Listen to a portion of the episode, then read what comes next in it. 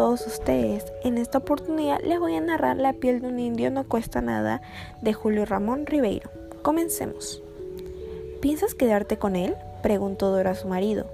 Miguel, en lugar de responder, se levantó de la perezosa donde tomaba el sol y haciendo la bocina con las manos gritó hacia el jardín. ¡Pancho! Un muchacho que se entretenía sacando la hierba mala volteó la cabeza, se puso de pie y echó a correr. A los pocos segundos estuvo frente a ellos. A ver, Pancho, dile a la señora cuánto es 8 más 8. 16. ¿Y 18 más 30? 48. ¿Y 7 por 7? Pensó un momento. 49. Miguel se volvió hacia su mujer. Eso le he enseñado ayer. Se lo hice repetir toda la tarde, pero se le ha grabado para toda la vida. Dora bostezó. Guárdalo entonces contigo, te puede ser útil. Por supuesto. ¿No es verdad, Pancho, que trabajarás en mi taller? Sí, señor. Adora se desesperazaba. En Lima lo mandaré a la escuela nocturna. Algo podemos hacer por este muchacho. Me cae simpático. Me caigo de sueño, dijo Dora. Miguel se despidió de Pancho y volvió a extenderse y volvió a extenderse en su perezosa. Todo el vallecito se desplegaba ante su vista. El modesto río Chión regaba huertos de manzanos y chacra de pan llevar.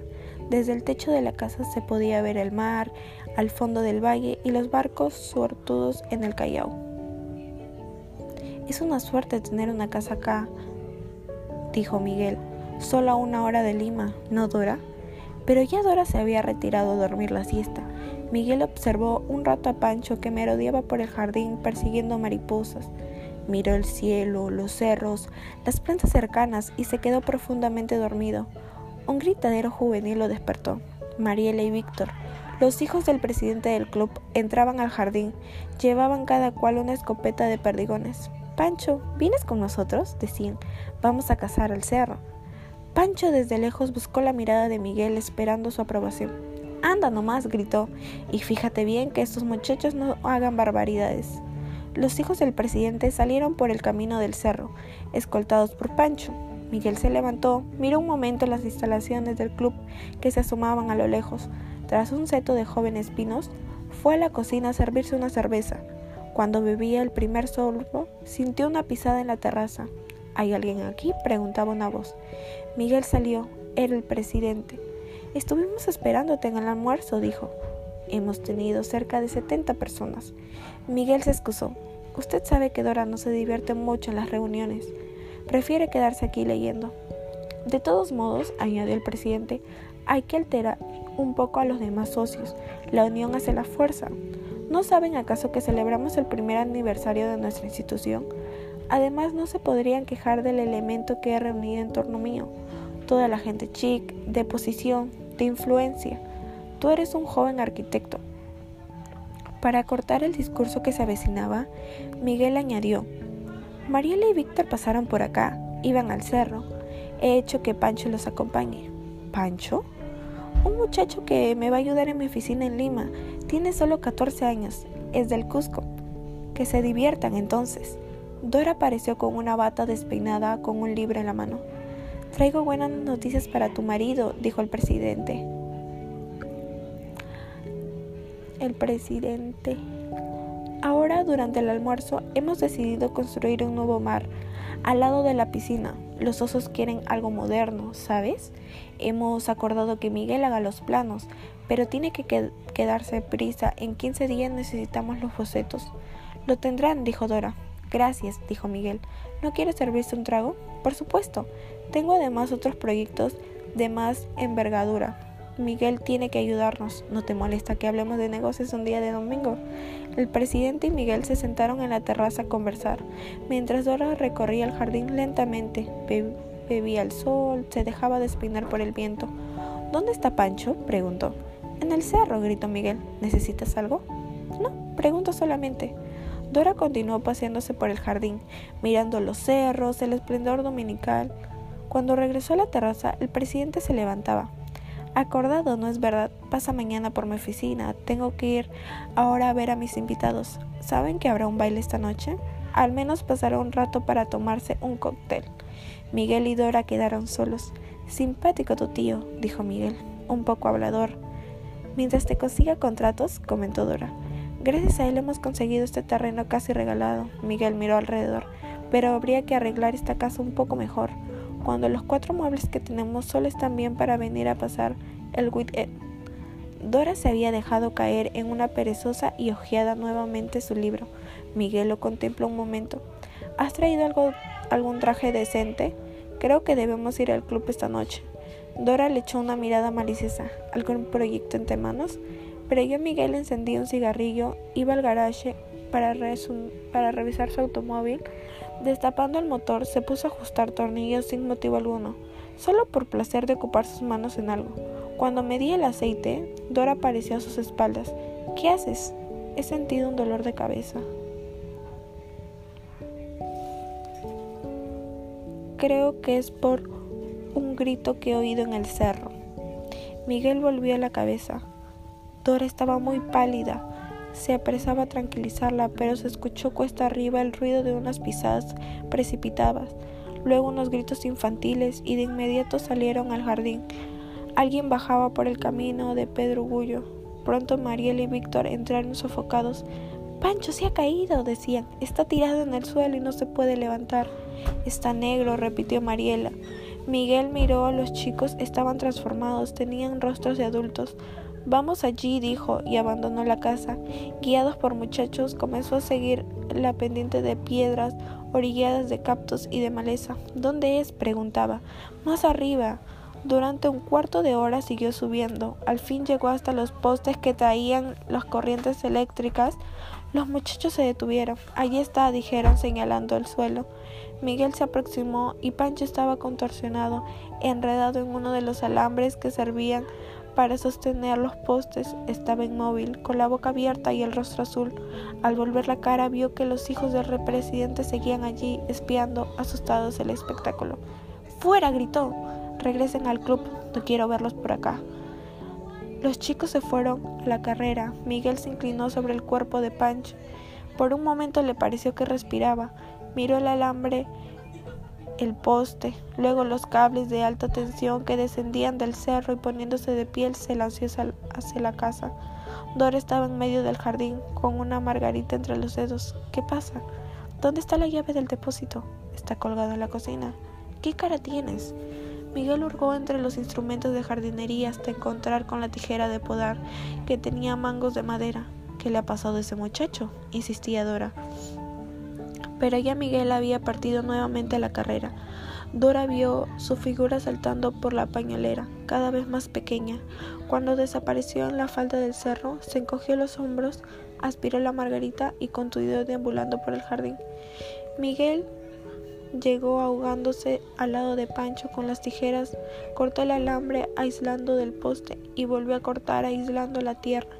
Luego se inclinó sobre el muchacho y le tocó por primera vez. Estaba, estaba rígido, no respiraba. El alambre le había quemado la ropa y se le había incrustado en la piel. En vano trató, Miguel trató de arrancarlo. En vano miró también a su alrededor buscando ayuda. En ese momento, al lado de ese cuerpo inerte, supo lo que era la soledad. Sentándose sobre él, trató de hacer respiración artificial, como viera alguna vez en la playa con los ahogados, luego lo auscultó. Luego se escuchaba dentro de su pecho algo que se podría ser muy bien la propia sangre de Miguel batiendo en sus tímpanos. Haciendo un esfuerzo, lo puso de pie y se le echó al hombro. Antes de iniciar en el descenso, miró alrededor tratando de identificar el lugar. Ese puesto se encontraba dentro de los terrenos del club. Dora se había sentado en la terraza. Cuando lo vio aparecer en el cuerpo del muchacho, se levantó. Se ha caído. Miguel, sin responder, lo condujo al garaje y lo depositó en el asiento del automóvil. Dora lo seguía. Estás todo despeinado, deberías lavarte la cara. Miguel se puso el carro en marcha. ¿A dónde vas? A Canta, gritó Miguel, destrozado, a la arrancadora las tres únicos líricos que adornaban el jardín.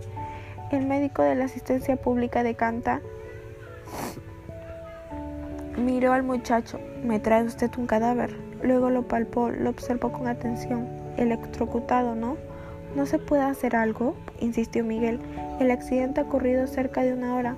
No vale la pena. Probaremos, en fin, si usted quiere. Primero le inyecto adrenalina en las venas y luego le pongo una inyección directa al corazón. Inútil, dijo. Mejor es que pase usted por la comisaría para los agentes consta en la difusión. Miguel salió de la asistencia pública y fue a la comisaría. Luego emprendió el retorno a casa. Cuando llegó, atardecía. Dora estaba vistiéndose para el club. Vino el presidente, dijo, está molesto porque Mariela ha vomitado. Ha tenido que meterla a la cama. Dice que cosa que ha pasado en el cerro con ese muchacho. ¿Para qué te vistes? preguntó Miguel. No iremos al club. Esta noche no irás. Tú, en todo caso, iré solo. Tú me has dicho que me arregle. A mí me da lo mismo. Pancho ha muerto electrocutado en los terrenos del club. No estoy de humor para fiestas. ¿Muerto? preguntó Dora. Es una lástima. Pobre muchacho. Miguel se dirigió al baño para lavarse. Debe ser horrible morir así, continuó Dora. ¿Piensas decírselo a mi tío? naturalmente.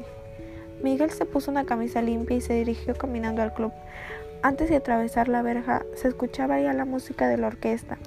En el jardín había algunas, algunas parejas bailando, los hombres se veían puestos sombreritos de cartón pintado, circulaban los mozos cargando con whisky. Al pensar en el hall vi al presidente con un sombrero en forma de cucurucho y un vaso en la mano. Antes de que Miguel abriera la boca, ya la había abordado. ¿Qué diablos ha sucedido? Mis chicos están alborotados. A Mariela hemos tenido que acostarla. Pancho, mi muchacho, ha muerto electrocutado en los terrenos del club por un defecto de instalación. La corriente pasa por los cables y los alambres del sostén. El presidente lo acogió precipitado del brazo y lo condujo a un rincón. Bonito aniversario. Habla más bajo, te pueden oír. ¿Estás seguro de lo que dices? Yo mismo lo he recogido y lo he llevado a la asistencia de Canta. El presidente había palecido. Imagínate que Marielo Víctor hubiera cogido el alambre. Te juro que yo... ¿Qué cosa? No sé.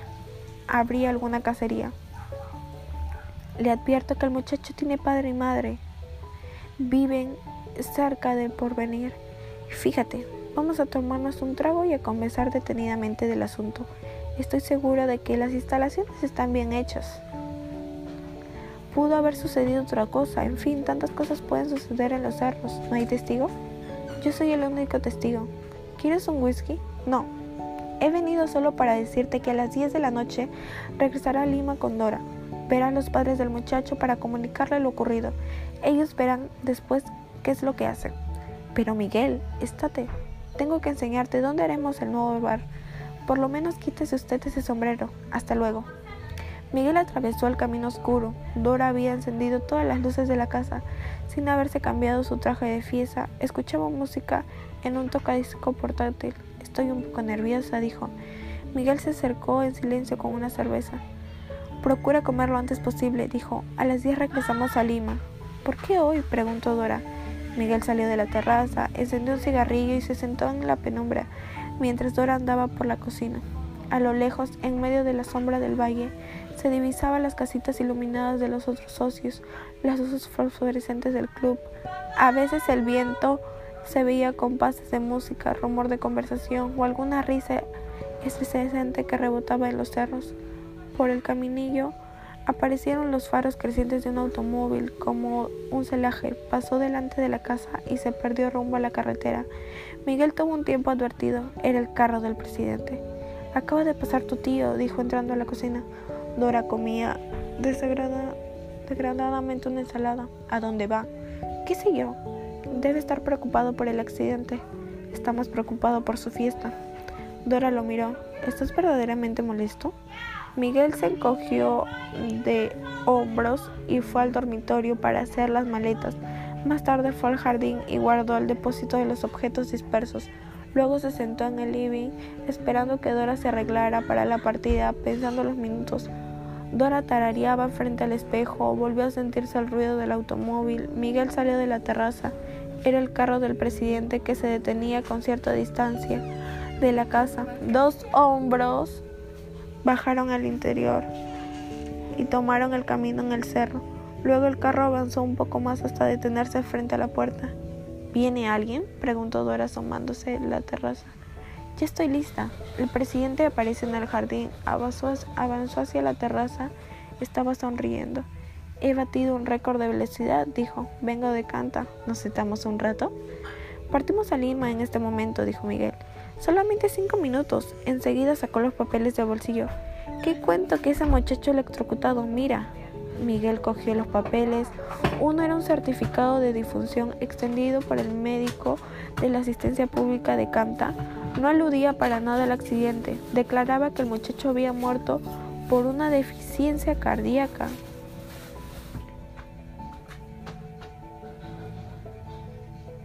Por una deficiencia cardíaca. El otro era una parte del policial redactado en los mismos términos. Miguel devolvió los papeles. Esto me parece una infamia, dijo. El presidente guardó los papeles. En estos asuntos lo que vale son las pruebas escritas, dijo. No pretenderás, además de saber un, un médico, parece que el muchacho tenía un efecto, algo en el corazón, y eso hizo y que hizo demasiado ejercicio. El cerro es bastante alto, acostó Dora.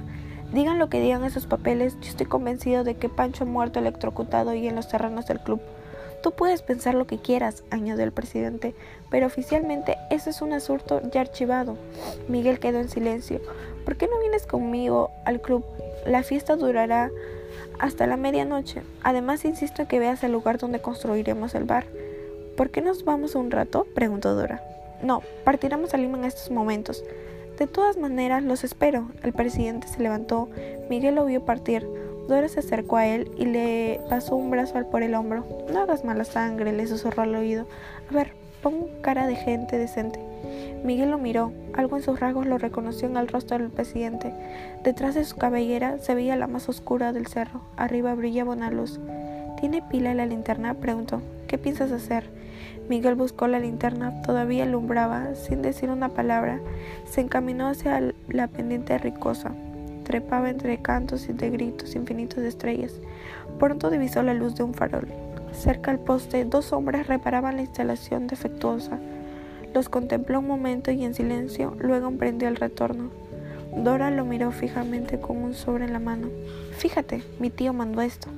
Miguel abrió el sobre. Había un cheque al portador por cinco mil soles y un papel con unas cuantas líneas. La dirección del club ha hecho una colecta para enterrar al muchacho. ¿Podrías entregarle la suma a su familia?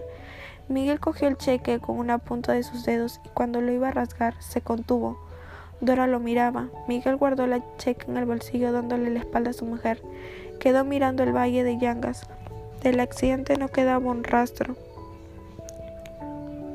ni un alambre fuera del lugar ni siquiera el eco de un grito. ¿En qué piensas? preguntó Dora. ¿Regresamos a Lima o vamos al club? Vamos al club, suspiró Miguel.